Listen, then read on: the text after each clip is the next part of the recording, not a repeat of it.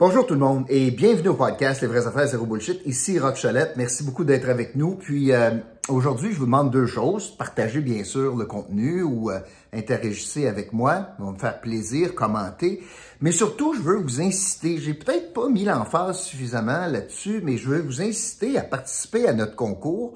Un concours qui vous coûte rien pour participer, qui est facile d'y participer. Simplement, allez dans la description, il y a un lien vous pouvez accéder au lien, on vous demande quelques questions, puis une fois que c'est complété, vous gagnez automatiquement. Qu'est-ce que vous gagnez? Bien, on est rendu à un chiffre très intéressant, puis aujourd'hui, le chiffre, on est rendu à 195 000 et c'est l'indice du jour, j'y reviendrai, 195 000 en valeur de produits, de cadeaux que l'on va vous remettre. Tout le monde gagne, les 1000 premières personnes à s'inscrire gagnent automatiquement.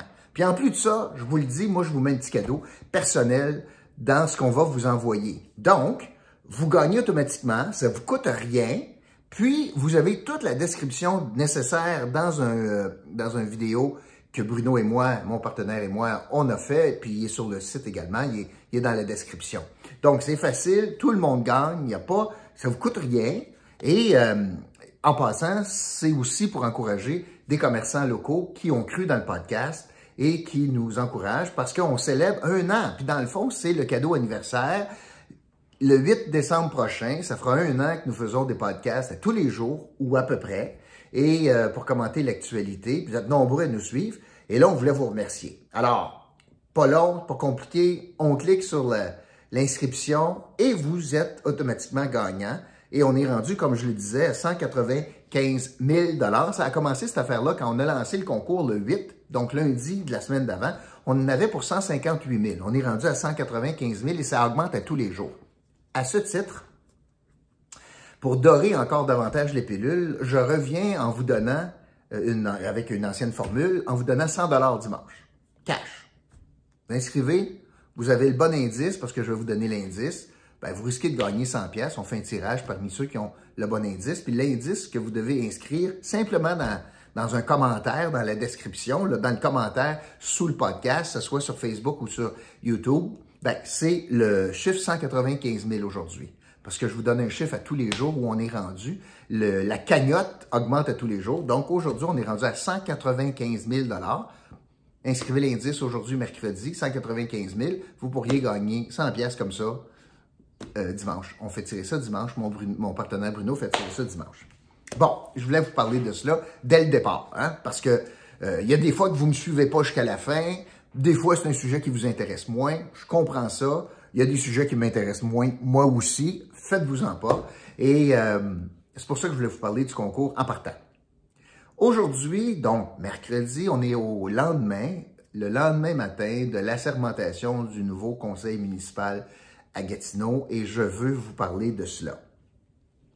C'est d'une occasion hier, ça a été une occasion hier pour, pour voir l'ampleur du vent de changement qui a soufflé sur Gatineau, euh, où on a euh, congédié. Les Gatinois ont congédié Action Gatineau. Action Gatineau a perdu la mairie, puis n'est pas majoritaire dans les quartiers. Et euh, c'est un grand vent de renouveau, de fraîcheur qui a soufflé hier à l'hôtel de ville, à la maison du citoyen. Le mot maison ou les mots maison du citoyen reprennent tout leur sens. Parce que le citoyen était pas mal évacué de la maison du citoyen depuis, depuis les huit dernières années sous Maxime Penneau-Jobin. Et la maison du citoyen, hier, a repris ses lettres de noblesse. Pourquoi? Bien parce que euh, les indépendants, ceux qui vont porter un message qui ont entendu et qui ont véhiculé durant la campagne électorale, vont porter ce message à l'hôtel de ville, pas des idéologies nécessairement de gauche, mais plutôt des besoins ressentis sur le terrain à Gatineau. Le, les indépendants, donc, ont repris le contrôle de façon très majoritaire de l'hôtel de ville de Gatineau. On, rappelle, on se rappellera que sur 20 postes élus, donc 19 conseillers puis le maire, la mairesse de Gatineau, mais sur les, sur les 20 postes, il y en a 12 qui sont occupés par des indépendants, dont euh, le poste de maire de Gatineau, mairesse de Gatineau, France Belle-Île. Euh, il y a le vent de changement également qui se reflète par le nombre de nouveaux. 65% du conseil municipal de Gatineau va être formé de nouvelles figures. 13 conseillers sur 20, 13 élus sur 20 sont de nouvelles figures. Donc, moi, je trouve que c'est un bon mix d'expérience, mais aussi de fraîcheur, puis de, de vision nouvelle. Ça amène son lot de défis, parce que c'est néophyte pour la plupart en politique. Euh, c'est une courbe d'apprentissage extrêmement difficile et rapide. Et euh, j'y arriverai dans une minute. Euh, c'est pour ça que la question budgétaire, le premier budget de Gatineau, est un peu plus important. Donc, hier, je trouvais, moi, avec le discours de France Bellil, la sermentation de ce vent de changement, puis de, plusieurs nouveaux autour de la table, je trouvais que c'était le jour 1 d'une phrase toute simple, tous les espoirs sont permis. Et euh, je me réjouissais de cela. Parce que le mandat, non seulement en termes de nombre, mais quand je vais décortiquer, je vais le faire avec vous, là, mais le résultat du vote, le mandat est très, très clair. Le mandat est clair où il y a eu un vote de contestation, un vote contre Action Gatineau en termes de taxation, de développement, de services de base et d'environnement. Le message qui a été envoyé, c'est non merci. Euh, cette recette, ce programme, cette philosophie, cette approche, on n'en veut plus. Et ça se répercute donc dans le résultat du vote. À la mairie, il y, a, il y avait plusieurs candidats et France Bellil, ou c'est-à-dire France Bellil et tous les autres indépendants ont recueilli 62,35% du vote. C'est une méchante claque, là. C'est 37,5 euh, du vote qui ont voté pour Action Gatineau, qui ont acheté donc le programme d'Action Gatineau. Puis il y a 62,5% de la population qui ont voté contre ce programme-là, répartis dans différentes plateformes électorales, j'en conviens, mais il y avait le choix entre une plateforme indépendante, il y en avait plusieurs, ou une plateforme d'Action Gatineau, puis il y a 62,35% du monde qui ont voté contre la plateforme d'Action Gatineau. Dans les quartiers, je le disais, il y a 11 indépendants, il y a 8 membres d'Action Gatineau, donc des, euh, euh, une majorité d'indépendants. Il y a seulement qu'une personne sur trois qui se représentait pour Action Gatineau qui a mérité la confiance des citoyens. Euh, les autres se sont fait battre, et je pense notamment ben, à Maud Marquis-Bissonnette qui se présentait à la mairie, puis aussi à Martin La Jeunesse, qui pourtant, dans le fief de Maxime Penneau-Jobin, se sont fait montrer la porte. Donc, je reviens aussi sur certaines statistiques qui en disent là. Action Gatineau a gagné huit quartiers. Mais regardons les chiffres de façon intéressante, là, euh, ou, euh, une, façon, un peu détachée. Mais il y a seulement trois des huit quartiers où Action Gatineau a gagné la majorité du vote. Ça, ça veut dire que dans cinq de ces huit quartiers-là, la majorité des citoyens ont voté encore une fois pour les quartiers, là, les, conseillers ont voté contre Action Gatineau. Ça aussi, c'est un message à tenir compte.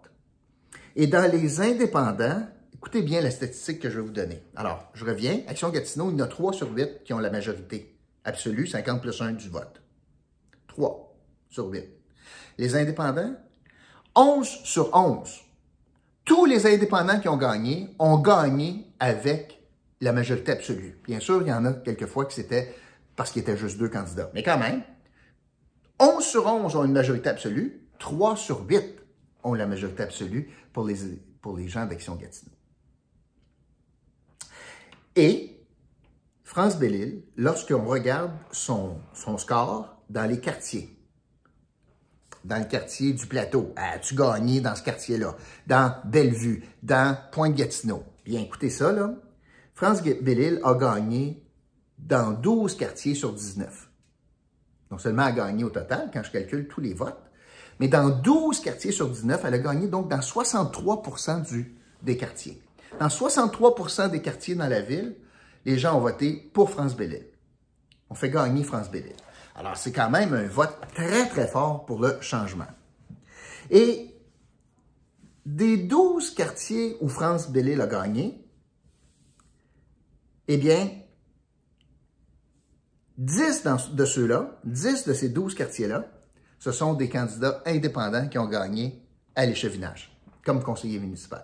Fait le message est très, on ne peut plus clair. On voulait voter pour France Bellil à la mairie pour un changement, puis dans le quartier, on voulait, comme conseiller, on voulait pas d'action Gatineau dans 10 des 12 circonstances où elle gagne. Fait Prenez-les comme vous voulez, prenez le temps de regarder ça, mais le message est extrêmement fort de le message de changement. Vous savez, en politique, on parle toujours des 100 premiers jours. Moi, je veux parler, et c'est symbolique, mais moi, je veux parler même plus vite que ça, plus court que ça, plus rapproché que ça. Les premiers signes ne mentent pas. Alors, je vais regarder les premiers signes de Mme Bellil, puis de ce qu'on a entendu d'Action Gatineau. Alors, les premiers signes de France Bellil, c'est, moi j'ai retenu deux choses, c'est un message de collaboration. La mairesse de tous les Gatinois, puis la mairesse de tous les conseillers. Puis c'est la mairesse qui dit, moi je veux travailler en collaboration avec tout le monde. Je vais y revenir à ça aussi, parce que je veux qu'on se comprenne sur ce que ça veut dire. Et elle a aussi dit, il faut, pas dans ces mots-là, mais c'est ce que ça voulait dire, il faut grandir des différences grandir de nos différences. Il faut additionner plutôt que soustraire, bénéficions de nos différences pour faire grandir la ville. Et je reviens sur le vent de changement, c'est un thème récurrent pour euh, France Bellil. Elle est conforme, elle est alignée avec le vœu de la population. C'était le thème de sa campagne. Les citoyens ont voté pour ça. Et ça se décline, ce vent de changement, je pense, dans trois façons. De trois façons. Ça se décline dans un changement de ton. Ça se décline dans un changement d'approche, de collaboration, d'arrêter de, croire que c'est t'es avec ou t'es contre moi. Cette euh, animosité qui animait le cabinet du maire depuis huit ans. Et c'est un changement également de dynamique au conseil. Ce que je peux comprendre, ce que je peux entrevoir. Ça, donc, dans les premiers signes, c'est le vent de changement puis de collaboration que lance France Bellil dans ses premiers moments. Dans les premiers moments d'Action Gatineau, qu'est-ce qu'on a vu? Eh bien, je vais vous dire, je vais prendre une expression que j'utilise souvent. Quand ça a quatre pattes, quand ça a du poil, quand ça a une grosse queue, ça a une moustache, puis ça miaule, on peut faire à croire que c'est une plante verte, mais c'est un chat. Action Gatineau a démontré dans les premiers gestes qu'ils veulent assumer par les faits le rôle d'opposition. Et c'est très bien. Mais j'espère qu'ils vont s'assumer jusqu'au bout. Quels sont les signes qui sont perceptibles pour voir cela, contrairement à un discours que non, non, non, nous autres, euh, on fait ça autrement, puis on n'est pas comme les autres, puis bullshit, là. Alors, quels sont les premiers signes? Premièrement, celle qui parle au nom d'Action Gatineau est encore Maude Marquis-Bissonnette, qui, comme chef défaite, parle encore de son parti. A annoncé, alors qu'elle n'a pas un mot à dire là-dessus, que son parti était pour se prévaloir du budget prévu dans la loi, budget du cabinet du maire qui va être ponctionné, une ponction d'un tiers de ce budget-là, pour faire fonctionner quoi? L'opposition officielle. Alors, une chef de parti non élue, aucun titre à part celui-là, s'exprime sur la place publique pour dire ma formation politique, on va prendre 400 000 pièces pour nous organiser. Organiser quoi? L'opposition. D'ailleurs, pour ce faire, il faut désigner, il faut désigner un conseiller qui va être comme le chef de l'opposition. C'est même dans la loi que, non, non, non, c'est pas des gens individuels. Il faut avoir un choix, il faut avoir une lettre pour c'est qui le conseiller désigné. Alors, Action Gatineau, dans ses premiers gestes, ce qu'ils font, c'est qu'ils s'organisent comme un parti politique, mais encore fidèles à leur habitude, tentent de cacher la vérité en disant non, non, non, on a des valeurs, mais écoute, on est là pour collaborer. Il peut pas avoir les deux, là. C'est, ou bien tu es une opposition officielle, puis tu te structures comme cela, puis tu t'assumes, il n'y a pas de problème, puis la loi le prévoit, et moi, je trouve ça excessivement sain. Mais j'aimerais ça, moi, avoir une certaine transparence et une certaine... Euh, euh, une certaine, euh, mon Dieu, candeur, puis une, une, une, certaine rigueur intellectuelle pour dire, oui, oui, on s'organise comme ça. Puis quand ça va être le temps de voter pour, on va voter pour. Mais on est le chien de garde. La population nous a donné ça comme mandat. J'aimerais ça, moi, qui s'assume. Puis c'est sain, c'est bon. Parce qu'il faut qu'ils comprennent que c'est correct de défendre ce qu'ils ont à défendre. Mais il en demande pas moins que leur vision du développement de Gatineau, ben, c'est fait sacré dehors par la population. Peu importe comment tu le regardes. Ils en ont mangé tout. Maintenant, et je disais que j'étais pour y revenir, message de collaboration. Je pense qu'il est temps aussi à Gatineau de grandir, puis de mûrir et de reconnaître qu'on n'est pas à la garderie et qu'il ne faut pas que tous les amis jouent ensemble.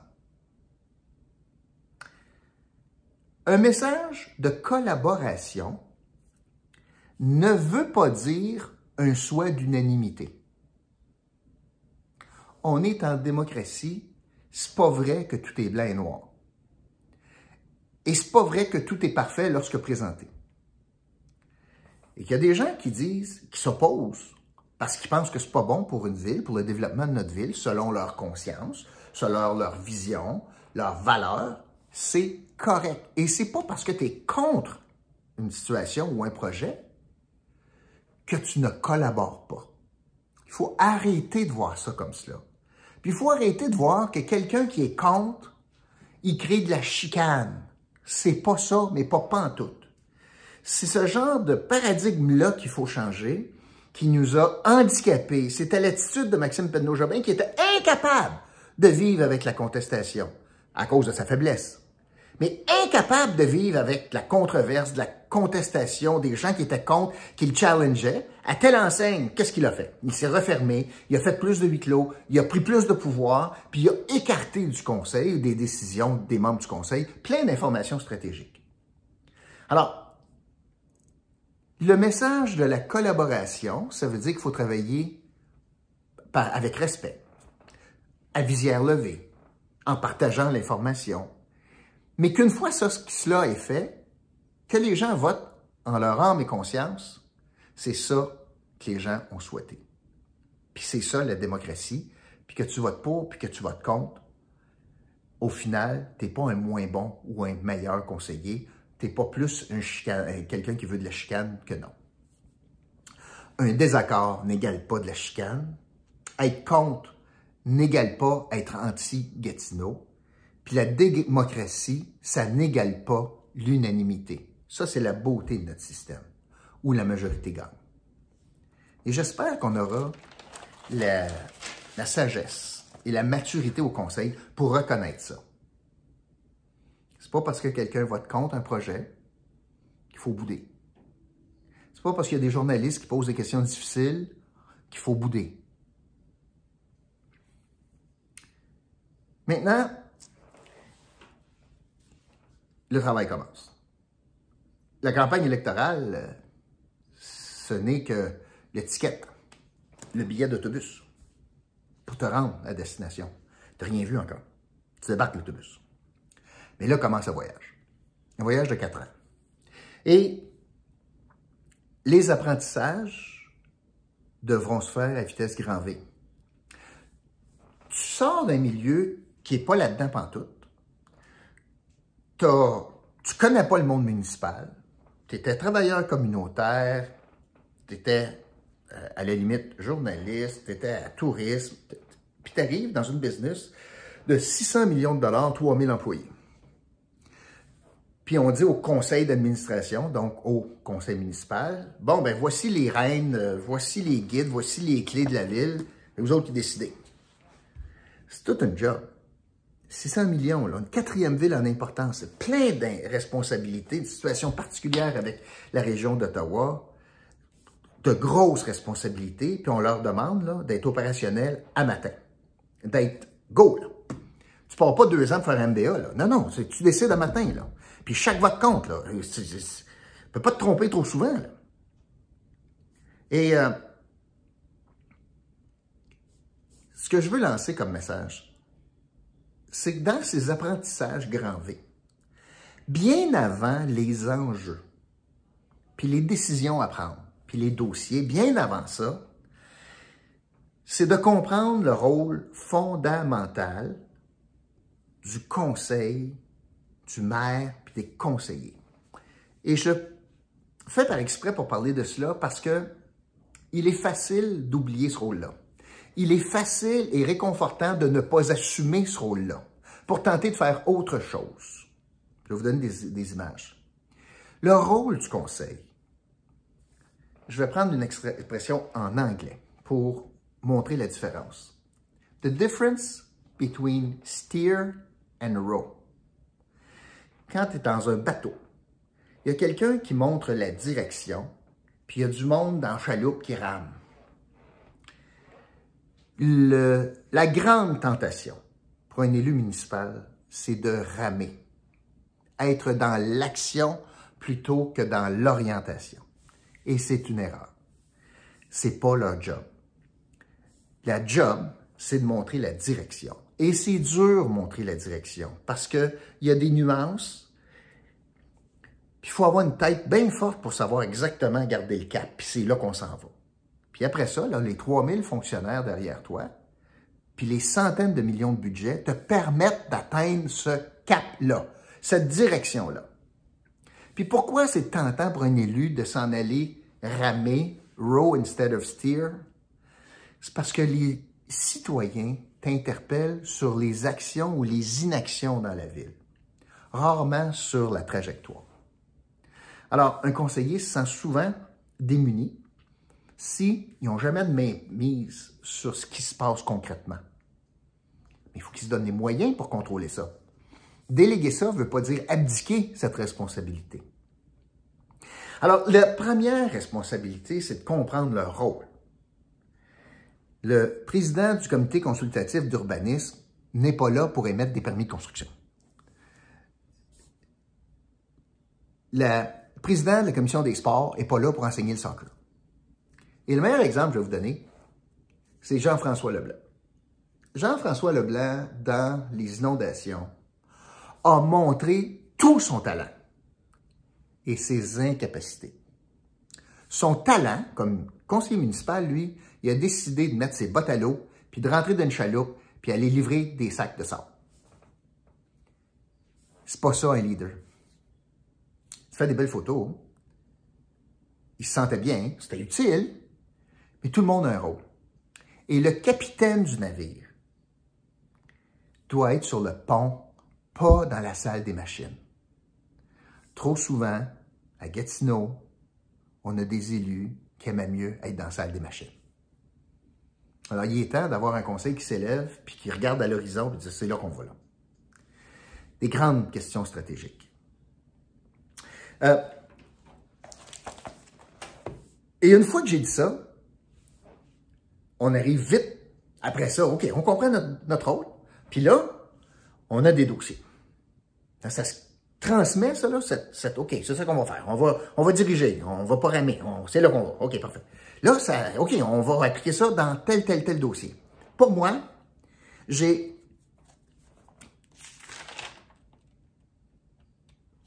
quatre dossiers prioritaires à régler vite, vite, vite. Le premier, c'est la question budgétaire. Le Conseil devrait, considérant le nombre de nouveaux, se donner le temps, tout le temps, pour faire l'étude du budget convenablement, puis de repousser l'adoption du budget après Noël. Ça coûtera ce que ça coûtera, mais c'est pas vrai qu'un nouveau conseil, avec euh, beaucoup de nouveaux, vont adopter ça les deux yeux fermés, comme Carmen Campagne qui chantait là, les deux yeux bouchés, ben dur, un bon chocolat chaud, un bon?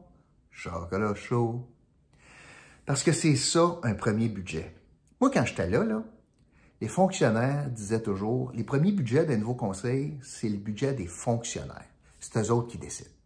Puis là, il y en a des affaires qui se font passer là-dedans. Puis là, ah, hey, le parc informatique dans le PTI, là, ça, c'est bien important. Puis là, le toit de, du chantier municipal Y, il faut réparer ça. Puis, là, tout, n'es pas équipé pour challenger ça. Puis bon, c'était prévu depuis trois ans. Puis bon, ah ouais, donc, ouais, donc. Les marges de manœuvre d'un budget, si tu ne te mêles pas là-dedans, concrètement, puis poser des questions en termes d'orientation, tu peux t'en faire passer des vites. Alors, le premier budget, c'est quand même 25% de l'équation, parce qu'il y en a quatre budgets. Fait que si tu abdiques tout ton pouvoir politique sur le premier budget, il te reste plus bien ben de marge de manœuvre pour influencer la trajectoire. Donc, un, la question budgétaire. Le deuxième sujet, excessivement important, puis j'aurai la chance d'y revenir, mais il faut absolument que la Ville soit partie prenante aux décisions du gouvernement du Québec quant au choix du terrain pour le futur hôpital. L'hôpital, c'est important en matière de santé, mais c'est tout aussi important en matière d'aménagement urbain. C'est pas vrai que tu vas investir 2 milliards, tu vas avoir 5000 jobs dans un établissement, dans un building, puis que tu t'en sacs comme ville où ça se ramasse. Parce qu'il y a plein de conséquences à ça.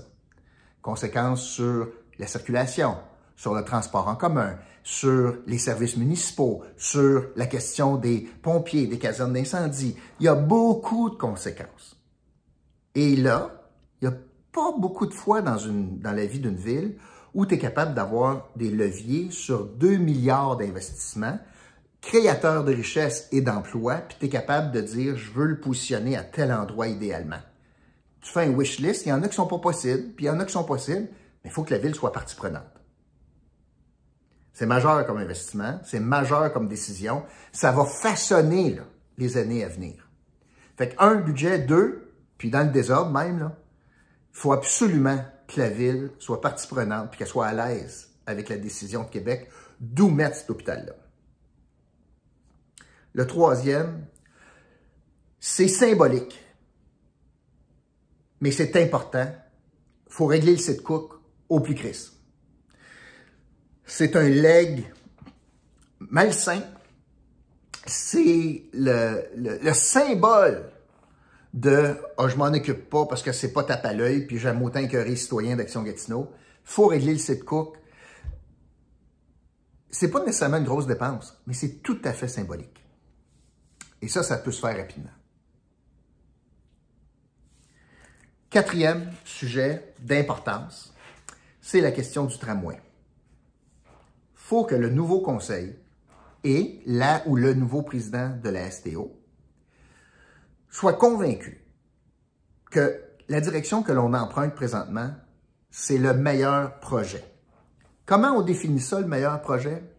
Il ben, faut que ce soit la meilleure technologie, un tramway, avec ce qu'on connaît des limitations de vitesse du tramway, des limitations de capacité. Qu'est-ce qu'on connaît également que des tramways, c'est beaucoup pour des centres-villes avec une boucle urbaine, pas en périphérie, très peu utilisé en périphérie. faut que le meilleur projet soit aussi le meilleur trajet.